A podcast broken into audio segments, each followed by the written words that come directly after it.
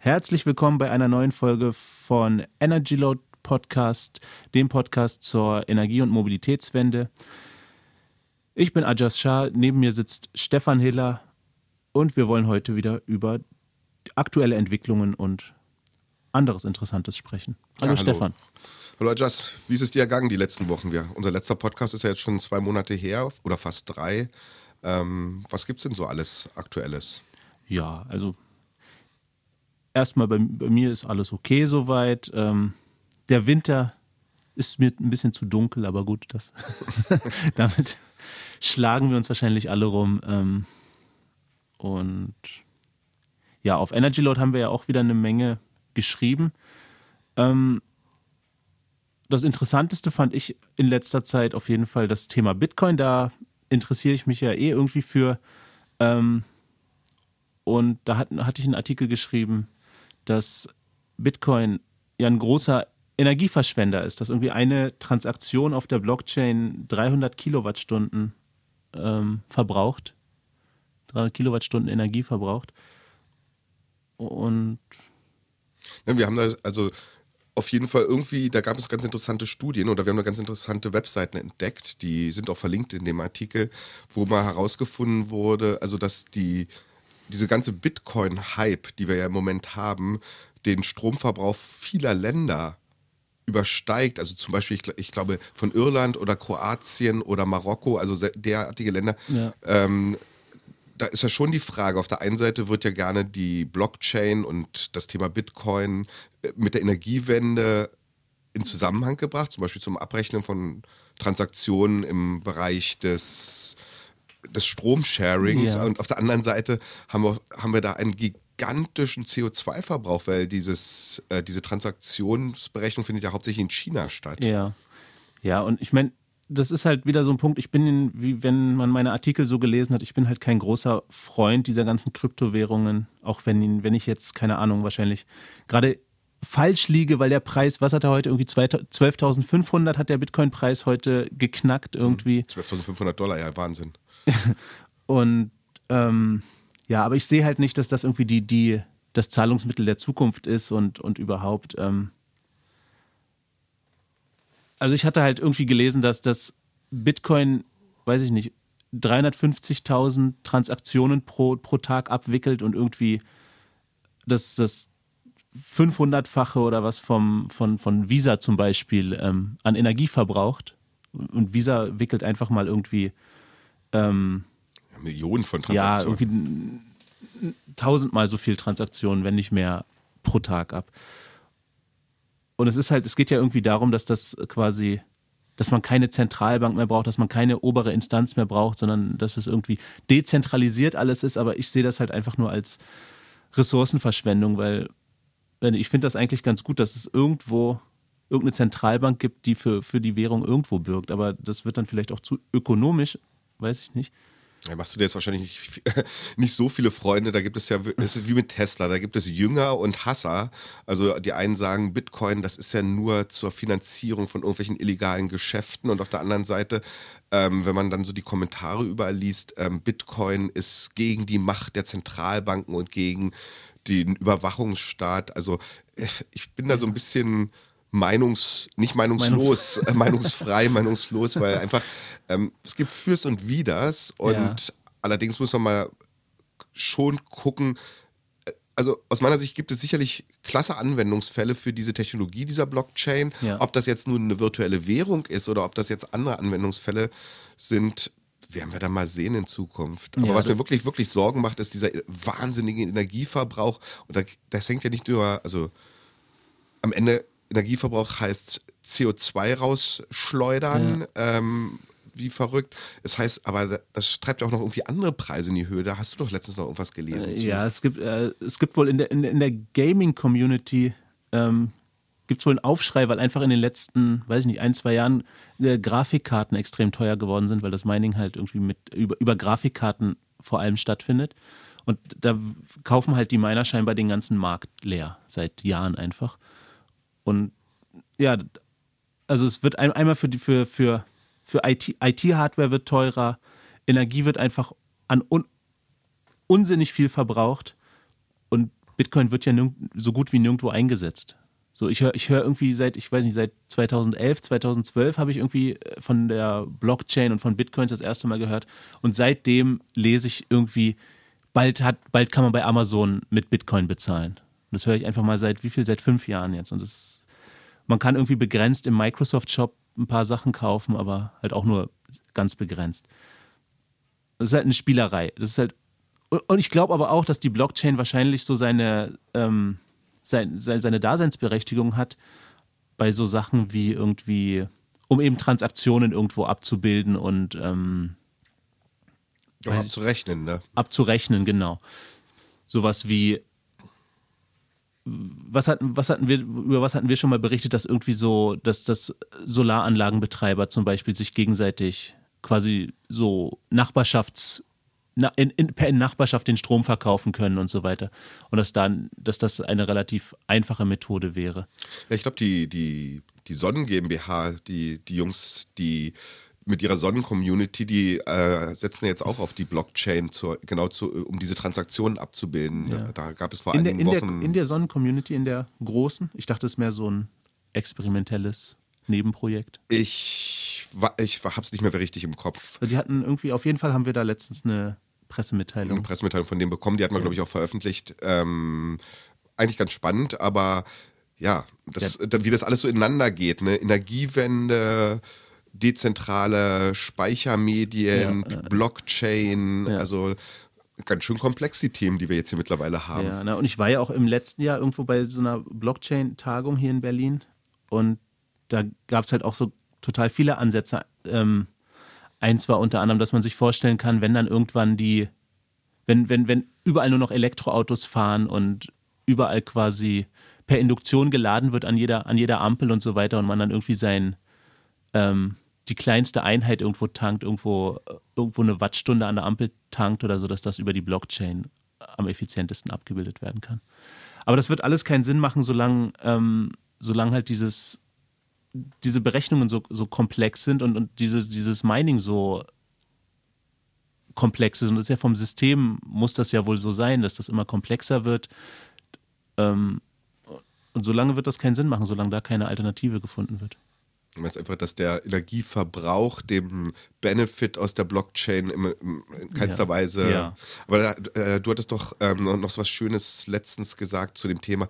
Selbst jede Google-Suchanfrage verbraucht ja so und so viel Energie.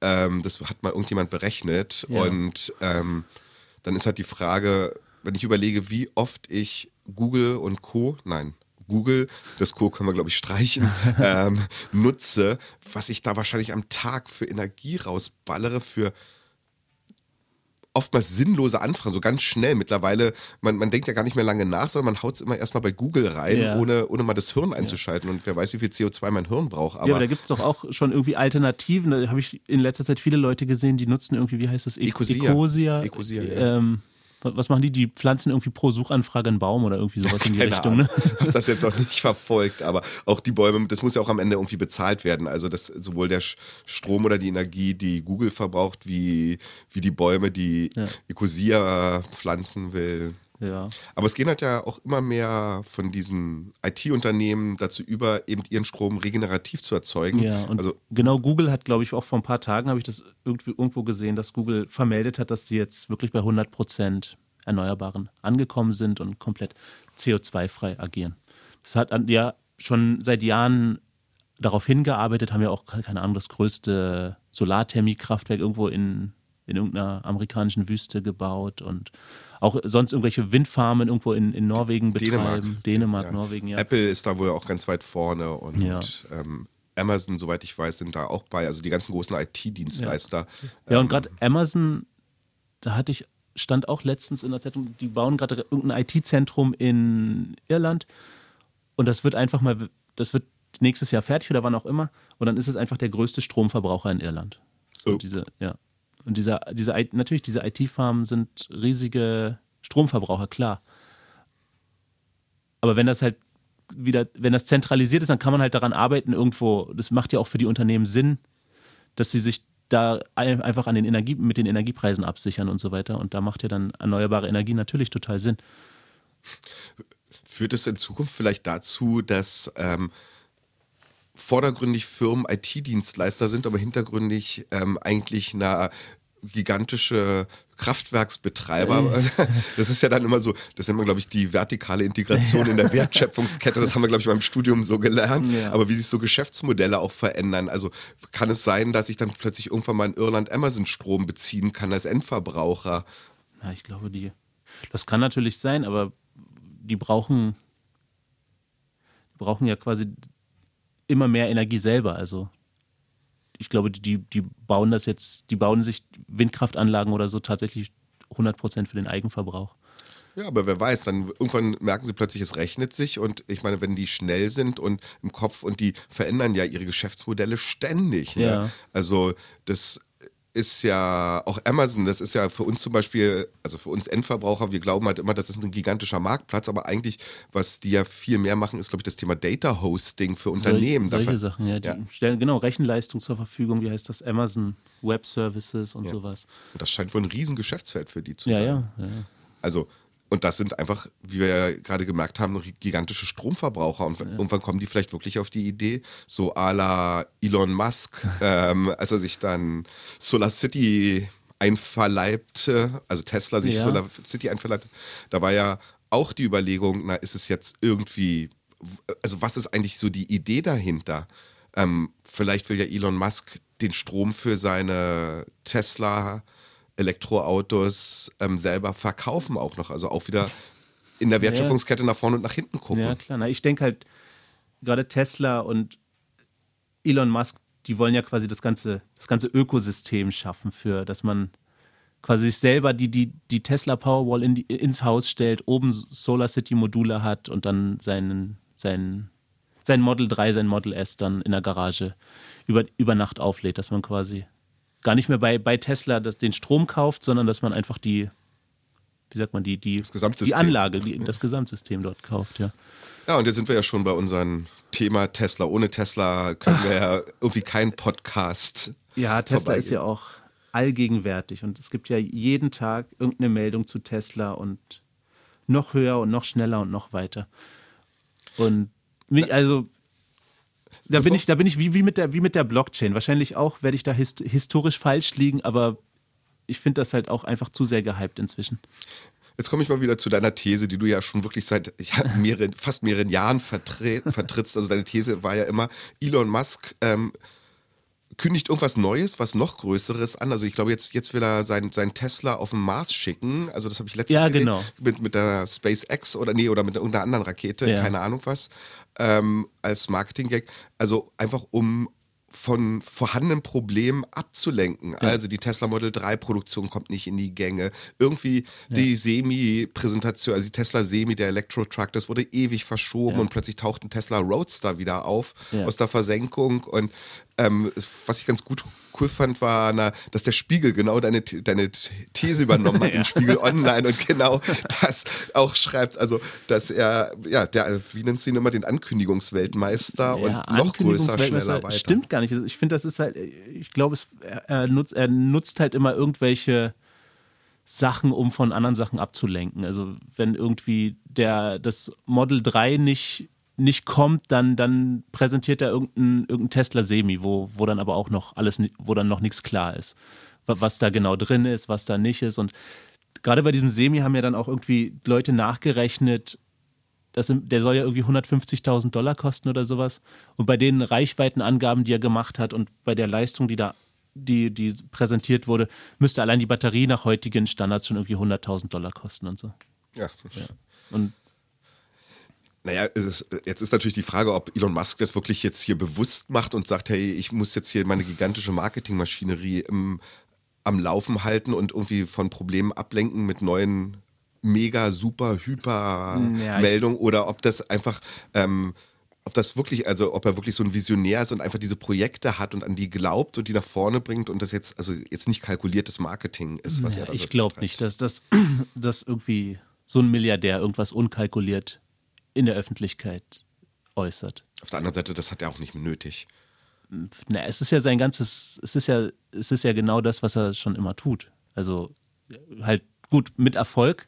Er liefert ja auch ab. Also Model S gibt es, es gibt Model X, es gibt ein Model 3, vielleicht noch nicht in der Menge. Ja. Es gibt eine Gigafactory, ja. auch noch nicht ganz fertig, aber es läuft. Also und SpaceX ist gestartet und gelandet und das erste Mal jetzt wohl auch irgendwie da gelandet, wo es auch sollte und nicht daneben irgendwo und explodiert. Ne?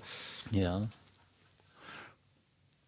Ja, wobei, wobei aber schon ich meine, letztlich ist er, ist er Unternehmer und der, das Ziel vom Unternehmer sollte halt irgendwo seinen Gewinn zu machen. Und da ist er jetzt noch in allen möglichen Unternehmen weit von entfernt. Oh, du bist aber oldschool, Unternehmen, die Gewinn machen sollen. Wo kommen wir denn da? Du bist ja so anti-Silicon Valley. Ja, ich weiß, im Moment ist das, ist das nicht so on vogue gerade da. Aber nee, also mir, mir geht es inzwischen tatsächlich auf die Nerven, muss ich sagen. Die ganzen absurden Sachen, die ich da lese, weil die werden halt so nicht passieren, glaube ich nicht. Ja, auf der anderen Seite aber die, die, ähm, die Menschheit will es lesen, also will es hören. Also wir haben jetzt letztens, habe ich auch was gelesen, haben wir auch jetzt vor kurzem einen Artikel drüber veröffentlicht, ne? da wurde das erste Tesla Model 3 zufällig auf einer deutschen Autobahn gesehen mit einem Münchner roten Kennzeichen. Und das Internet ist durchgedreht, Twitter Aha. ist durchgedreht, da gab es ein Foto von Aha. und ähm, es stellte sich dann wohl am Ende heraus, dass es wohl amerikanische Tesla-Mitarbeiter waren, die in Europa so eine Testfahrt gemacht haben. Okay. Und die, der, das Auto wurde dann von dem, der das wohl bei Twitter fotografiert hat oder einem anderen, der auch im Tesla-Forum gepostet hat, dann nochmal, glaube ich, in Norwegen beim Chargen gesehen und das, da passte wohl der Charger, den die an Bord hatten, nicht mit dieser, mit der europäischen okay. Norm zu, zusammen. Und dann wurden die, wurde dieser Mensch, der das gesehen hat, der hat dann auch auf diesem Tesla-Forum ein Foto veröffentlicht, aber eben nicht vom Auto, sondern nur vor der Felge, weil er gebeten wurde, ganz doll von den Tesla-Mitarbeitern, eben hier keine Fotos von dem Model 3 in Europa zu machen. Also so. wie das ja, Ding jetzt nach Europa gekommen ist und was die jetzt hier machen. Ich meine, die fahren auf einer deutschen Autobahn um München rum mit Münchner Kennzeichen, ja. dass das plötzlich dass da plötzlich was passiert und das bei Twitter und Co. Ja, eine gut. Runde macht. Das mit dem Marketing haben die halt drauf. Ob das bewusst war oder ob das irgendwie, ich weiß, obwohl die werden auch nicht unbewusst einfach Model 3 auf deutsche Autobahnen ja, jagen, so ja, blöd sind die auch nicht. Das glaube ich auch nicht, ne. Ähm, was gibt's denn noch? Lass uns mal ein bisschen was über Batteriepreise äh, Batterien und Batteriepreise, das ist ja auch ein Riesenthema. Ja. Das fand ich ganz spannend. Da haben wir vor einigen Wochen darüber berichtet, dass sich wohl VW große Kobalt, also Kobalt ist ja ein ganz kritisches Material in mhm. Batterien und das wird wohl hauptsächlich im Kongo gewonnen, auch ja. unter Bedingungen, die jetzt, sage ich mal, nicht den westlichen Standards entsprechen. Ja. Ähm, und VW wollte sich wohl irgendwie Kobalt sichern über die nächsten Jahre, mhm. über Terminkontrakte oder ähnliches und wurde wohl von den Minenmanagern mehr oder weniger vom Hof gejagt, weil die irgendwie, wir haben das so, schön, so schön gesagt, äh, VW ist arrogant und haben gesagt, also unser Kobalt kriegen wir immer los. Da haben wir aber noch zu anderen Rohstoffen irgendwie was. Ne? Ja, Graphit ähm, könnte wohl auch irgendwie zum Problem werden. Also gerade diese, diese ganzen, diese ganzen Rohstoffe, die's, um die es geht in der Batterieproduktion, bis auf Lithium. Ich glaube, Lithium soll es wohl im Überfluss geben oder was hatte ich mal, hatte ich gehört. Aber ansonsten, die anderen Sachen könnten halt, besteht einfach die Gefahr, dass es, ähm, dass es knapp wird. So, dass, dass, weil wird ja jetzt, werden ja auch explosionsartige Wachstumsraten in dem Bereich erwartet. Und natürlich, da, bei, bei, bei anderen Rohstoffen, bei Stahl oder was, haben, haben die Automobilhersteller ihre Lieferketten seit Jahrhunderten bald irgendwie zusammen. Und das sind jetzt, das sind jetzt ganz neue Sachen, wo, wo neue Kontakte geknüpft werden müssen, wo neue, wo neue Sachen entstehen müssen. Und das ist natürlich schon eine Gefahr. Das hat ja, ja auch irgendwie der, der Verband der deutschen Industrie vermeldet, dass das da einfach potenziell eine Gefahr gesehen wird, wenn man da ins Hintertreffen gerät. Ne? Ja gut, aber da gibt es ja auch weitere Forschung, ob das jetzt am Ende, also ob Lithium-Ionen-Batterien der Weisheit letzter Schluss sind ähm, oder letzter Schluss ist, ja. werden wir sehen. Aber da gibt es ja ähm, Lithium-Luft und dann, was ich noch ganz spannend fand, ich weiß nicht, ob du das mitbekommen hast, na, der Fisker, ähm, das ist ein mhm. dänischer Auto, ähm, also es geht um dänische Elektroautos oder ist ein dänischer Designer, über den haben wir auch schon mehrfach berichtet, mhm. ne, der behauptet ja jetzt mit Feststoffbatterien 2018 auf den Markt kommen zu wollen oder 2019, wenn ich es richtig im Kopf habe. Und die sollen dann plötzlich eine Reichweite von 800 Kilometer rechtfertigen. Aber ob das jetzt nun klappt, weil bei dem Fisker, also das ist schon immer spannend, was der macht. Ja. Also diese Firma ist super spannend. Die sind, glaube ich, einmal pleite gegangen und haben sich dann, sind dann wieder losgelegt. Ne? Aber ich habe auch schon sehr kritische Kommentare gehört, so nach dem Motto, das ist auch so ein Ankündigungsweltmeister, der am Ende nicht, nicht abliefert. Ja. Naja, gut. Es wird wahrscheinlich auch einfach, es kann ja auch relativ leicht unterschätzt werden. Ähm, Gerade von so Visionären wie, wie bei Elon Musk, der, der glaubt wahrscheinlich auch, der glaubt halt wahrscheinlich auch wirklich dran. Sag ich mal. Nee, und äh, ich glaube, gerade beim, ähm, bei, diesen, bei diesen neuen Rohstoffen für die Batterieproduktion, da ist ja dann VW und BMW und wie sie alle heißen, stehen ja da auch in, in Konkurrenz einfach mit, mit, mit ganz anderen Unternehmen, die, mit denen sie vorher nicht, nicht wirklich was zu tun hatten, mit denen sie vorher nicht in Konkurrenz standen, mit Samsung, mit LG, mit, mit den ganzen Elektronikherstellern. Und also der, der, der, das könnte schon auf jeden Fall ein harter Kampf werden. Und ich glaube, das ist wirklich eine, eine, eine, ein wichtiges Thema. Ähm, einfach für die Industrie. Es wird zwar immer so, so so raufgehauen auf die alte Automobilindustrie, gerade auf die deutsche und die haben den Trend verschlafen.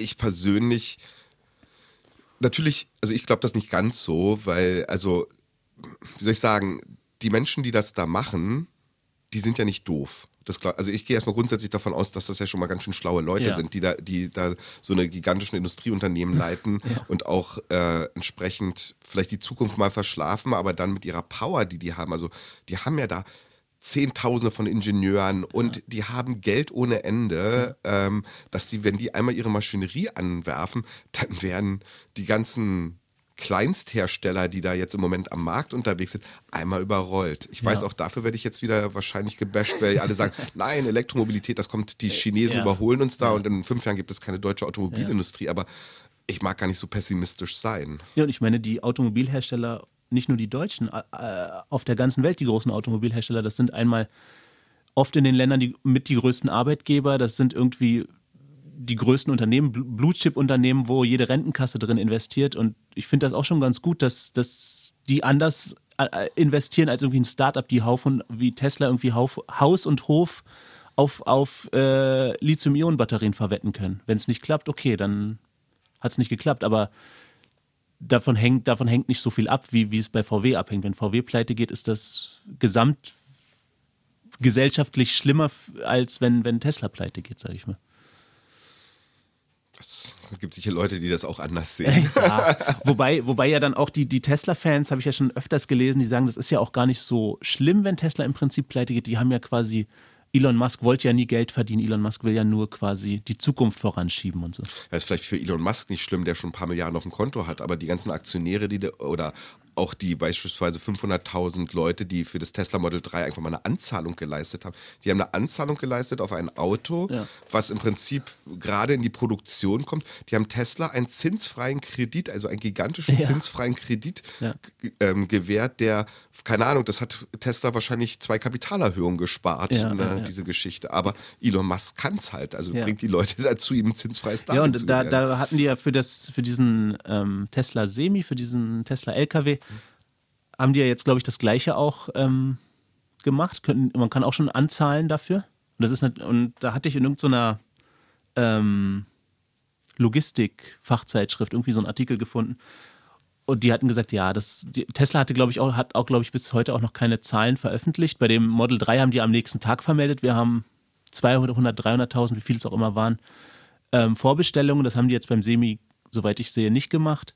Ähm, und da hat halt auch jemand aus der Logistikbranche gesagt, ja, bei Privatkunden ist das das eine, wo dann die Enthusiasten kommen, aber äh, irgendwie Logistikunternehmen, die rechnen halt. Und die, da, muss, da muss halt auch klar sein, dass der Liefertermin dann und dann ist und dann muss das auch da sein, weil, weil da muss geplant werden.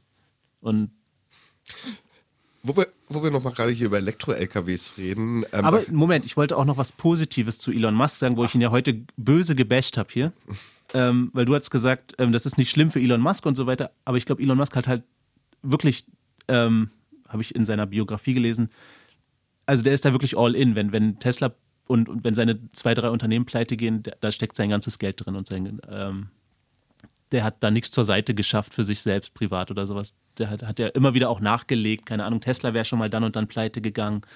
Und er hat dann irgendwie beim, beim Freund auf der Couch im Prinzip geschlafen, um, um seinen, seinen letzten Pfennig noch in, in Tesla oder in SpaceX zu stecken und so. Okay. Schöne Heldengeschichte. Sehr, sehr Heldengeschichte. amerikanisch, aber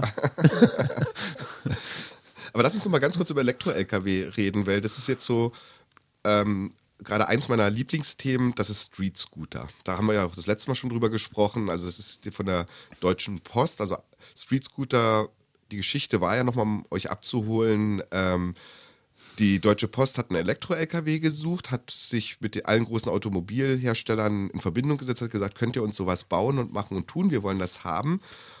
Und die ähm, haben alle mehr oder weniger abgewunken, haben gesagt, ist kein Markt, ist uninteressant, machen wir nicht, können wir nicht, wollen wir nicht. Ähm, dann hat die Deutsche Post in Aachen an der Universität ähm, ein Startup gefunden, die Street Scooter GmbH, schätze ich mal, ähm, die Elektroautos entwickelt hat aus der universitären Forschung heraus und ähm, hat erst mit denen gemeinsam an diesem Elektrolaster gearbeitet und hat dann Street Scooter komplett übernommen, baut jetzt wohl, glaube ich, das zweite Produktionswerk. Um diese, und diese Dinger fahren ja auf der Straße. Ich meine, ihr seht die ja jeden Tag auf der Straße. Achtet mal drauf, diese gelben Dinger. Und die mittlerweile ist wohl die Deutsche Post der größte Elektroautomobilhersteller Deutschlands. Das muss man sich auch mal reinziehen. Und die, also das hat auch zu ganz schönen Allianzen geführt. Ich habe letztens gelesen, dass die GLS Bank, das ist diese nette Ökobank aus Bochum, die ich ja persönlich sehr, sehr mag, Ja, ähm, von der ganzen Geschichte her, die hat jetzt selber ein paar 20, 30, 50 Street Scooter gekauft und bietet die im Leasingmodell an Ah, zu ja. sehr, sehr fairen Konditionen, nämlich für Kleinunternehmen. Also da kommen die auch wieder ihren ökologisch-gesellschaftlichen Anspruch nach, ähm, die GLS Bank in Kooperation mit der Deutschen Post, das muss man nicht mal reinziehen. Ich meine, wir hatten mal einen Postminister, das, also Deutsche Post ist ja so, Ja. so wirklich mit das Älteste, was man sich äh, so als Deutscher vorstellen kann. Ja, wenn man, wenn man denkt, dass irgendein Unternehmen die Zukunft verschlafen könnte, dann wäre das irgendwie die, die wäre die Deutsche Post vorne mit dabei. Aber wie wir sehen, und ohne halt da irgendwie ein großes, ne, ne, so eine Gigantomanie an den Tag zu legen, sondern einfach, einfach still gemacht. und leise einfach zum ein- größten Elektroautohersteller. Wahrscheinlich bei Mistake. Wahrscheinlich sind die irgendwann mal morgens im Vorstand aufgewacht und so, oh shit, jetzt sind wir der Größte. Wir wollten doch gar nicht und jetzt machen wir plötzlich einen auf, auf Elektrolaster und die ganze Welt fragt unsere Laster nach. Also der Markt scheint ja da zu sein. Also sonst würde die Post das nicht tun und sonst würde auch Tesla nicht in diesen Markt gehen. Also Ja, und für die Touren, die irgendwie ein Postbote fährt, ohne dass ich da jetzt genau Einblick habe, aber da, da macht wahrscheinlich Elektromobilität einfach auch hundertprozentig Sinn. Ja, nur vor allem können die dann auch in die Innenstädte rein, wenn wir jetzt hier mit Dieselfahrverbote, Mhm. wir kennen ja diese alten Auslieferdinger von der Post, diese Laster, das waren einfach so, so eine richtig fetten Dieselschleudern, wo der Fahrer hat den Motor angeschmissen und da knallte da erstmal hinten eine Rauchwolke raus und man und das war laut. Also es, ich finde das sehr clever, was die Post da macht, Ja. ohne das jetzt im Detail zu wissen, was da die große Strategie hinter ist. Vielleicht wird ja aus der Post der größte aus dem Logistikdienstleister plötzlich ein Automobilhersteller. Aber auch abgesehen von der GLS kann man, kann man diesen, diesen äh, wie heißt der? Street Scooter. Street Scooter, ähm, kann man den auch relativ günstig kaufen. Der Ne? ist, der ist gar nicht so teuer. Ich kostet, glaube ich, um die, wenn ich es richtig im Kopf habe, 35.000 Euro. Ja. Ich weiß jetzt nicht, was vergleichbare Lieferwagen kosten, aber lustig ist auch, dass die sehr, sehr, sehr aktiv werben von der von Street Scooter Ja. Post. Also ich sehe das immer bei den Google-Bannern, die auch bei uns ja, Ja. Äh, eingeblendet werden. ähm, da, also da, die haben da riesen Online-Kampagnen zu den Themen und das, die, die haben ja irgendeinen Sinn. Die, wie gesagt, die sind ja nicht blöd, sondern die machen das ja nicht aus Spaß und Ja. Das ist unüblich auch für die Post, ne? Oder haben die schon mal ähnlich irgendwie was, hast, hast schon mal ähnlich was gehört, dass die in irgendeine Branche so vorgedrungen sind, die Deutsche Post? Die sind ja eigentlich fürs Pakete liefern und DHL nach Amerika und so weiter. Solche Sachen. Ja, regional, aber es ist, sie verstehen sich ja als, als Logistikunternehmen und jetzt sind wir wieder bei der Integration in der Wertschöpfungskette, haben gesagt, wir finden halt nicht das, was wir brauchen als Logistikunternehmen, also, also machen wir es selber. Aber ich glaube nicht, dass die ähm, das vo- von vornherein als großen Masterplan hatten, diese Autos zu bauen, sondern es Hat sind dann, halt so rein, sind dann halt da so reingerutscht.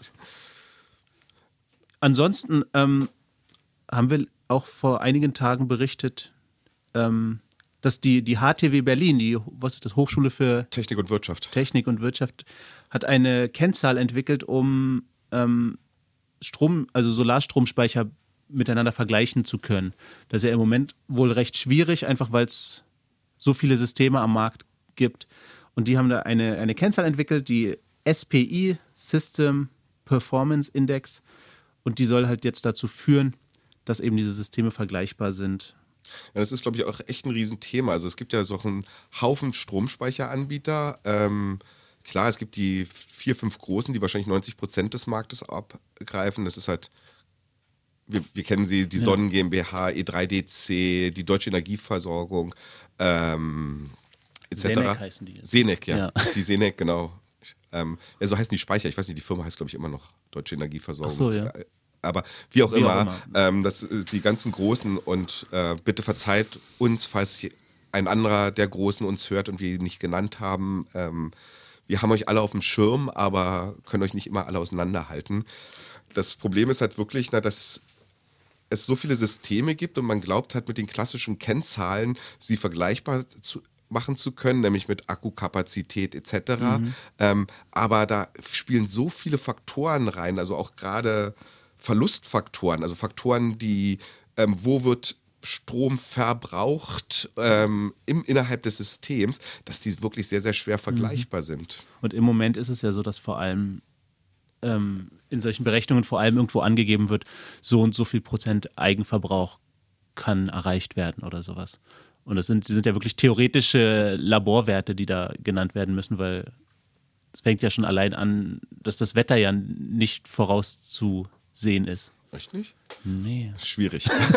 ja. Aber auf jeden Fall, na, diese, diese neue Kennzahlen, also wir haben uns das mal auch angeguckt, da haben wir auch einen ganz netten Artikel ähm, veröffentlicht, den hat der Klaus, der Dr. Decken hier bei, bei uns mhm. äh, veröffentlicht, der ja mehr sich um das Thema Stromspeicher kümmert als du, Adjust und ich. Der da auch mehr von versteht einfach. Ja, ähm, es ist ja, also es, im Prinzip hoffen ja die, die Wissenschaftler von aus Berlin, dass diese Zahl jetzt vom Markt oder diese Kennzahl vom Markt angenommen wird und dann einfach in Vergleichsportalen auch mal ein, also Einzug findet, dass ja. diese Dinger wirklich mal vergleichbarer werden.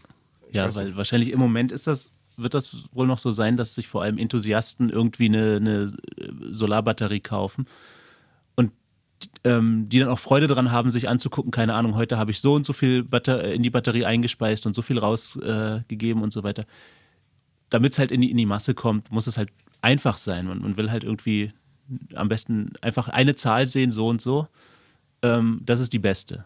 Das haben wir ja auf Energy Load. Ich meine, als, als, wir vor vier Jahren angefangen haben, war ja das Thema, unser Hauptthema Stromspeicher. Und da hat sich ja dann immer, sagen wir, wir sind dann immer breiter geworden, weil wer Stromspeicher herstellt, also wer sich mit Stromspeichern beschäftigt, muss sich plötzlich auch mit Elektromobilität beschäftigen. Man hat es gesehen, Tesla geht in den Heimspeichermarkt, Daimler, Heimspeichermarkt, BMW, Heimspeichermarkt etc. Ja, ähm, aber da, und wir haben da immer wieder versucht, so ja, Vergleich, Vergleiche aufzubauen, Datenbanken aufzubauen und sind dann regelmäßig gescheitert. Zum einen an der Masse an Daten, ja. zum Zweiten sicherlich auch ein bisschen geschuldet unser Fachwissen. Wir sind ja, ja wir sind ja keine Elektroingenieure, ähm, aber da jetzt mit ein paar wenigen Ver äh, Vergleichszahlen mal eine Markttransparenz herzu herzustellen, also ich persönlich finde es großartig. Und ja. wenn sich das wirklich durchsetzt und wir mal, das müssen wir dann nochmal recherchieren, was die Berliner da jetzt schon alles analysiert haben, ja. dann werden wir das sicherlich bei uns auch veröffentlichen, um da mal einen ordentlichen Marktübersicht zu, äh, ja, zu liefern. Ne?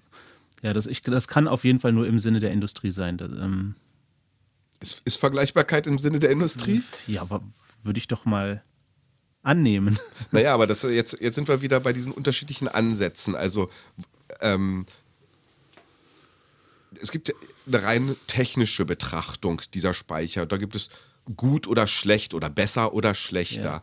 Ja. Ähm, das ist ja eher so eine ja, so eine Ingenieursbetrachtung und dann und so haben sich auch viele Unternehmen in dem Bereich aufgestellt. Also die haben sich einfach, die sind sehr, die argumentieren sehr technisch. Ja. Das, das, das, findet man immer wieder, wenn man sich die Webseiten von denen anguckt, wenn man auf den Messen mit den Leuten redet. Ja. Und dann gibt es andere Unternehmen, die fahren eine komplett andere Strategie. Die sind vielleicht technisch genauso gut oder auch besser, aber die sind dann eher, die, die positionieren diese Produkte als Lifestyle-Product, ja, also die Tesla absolut. Powerwall, ja, Sonnen. Sonnen ist für mich eine äh, genauso eine Marketingmaschinerie wie Tesla. Ne? Absolut, ne? ja haben die, kommen ja auch äh, gerade aus der Marketingabteilung.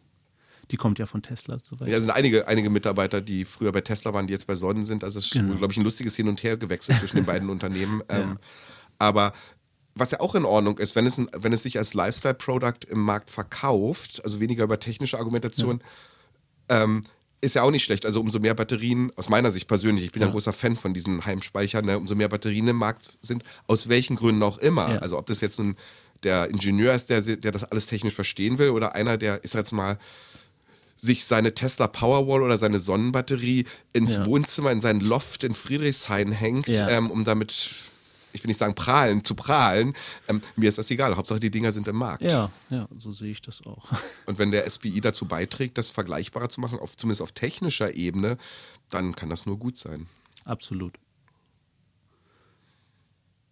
Ja, Gut, ich denke mal, wir, wir haben es für heute. Ne? würde ich auch sagen. Das Ähm. hat mal wieder Spaß gemacht. Ja, war sehr lustig heute wieder. Also haben ja wieder einige schöne Themen angesprochen. Und ich denke mal, für dieses Jahr verabschieden wir uns. Es ist ja jetzt schon kurz vor Weihnachten. Ähm, wir wünschen euch allen ein, eine super tolle Adventszeit, eine tolle Weihnachtszeit. Ähm, kommt gut ins neue Jahr. Und im Januar werden wir sicherlich wieder mit spannenden Themen ähm, auf euch zukommen. Genau. Ja, bis dahin alles Gute auch von mir und tschüss.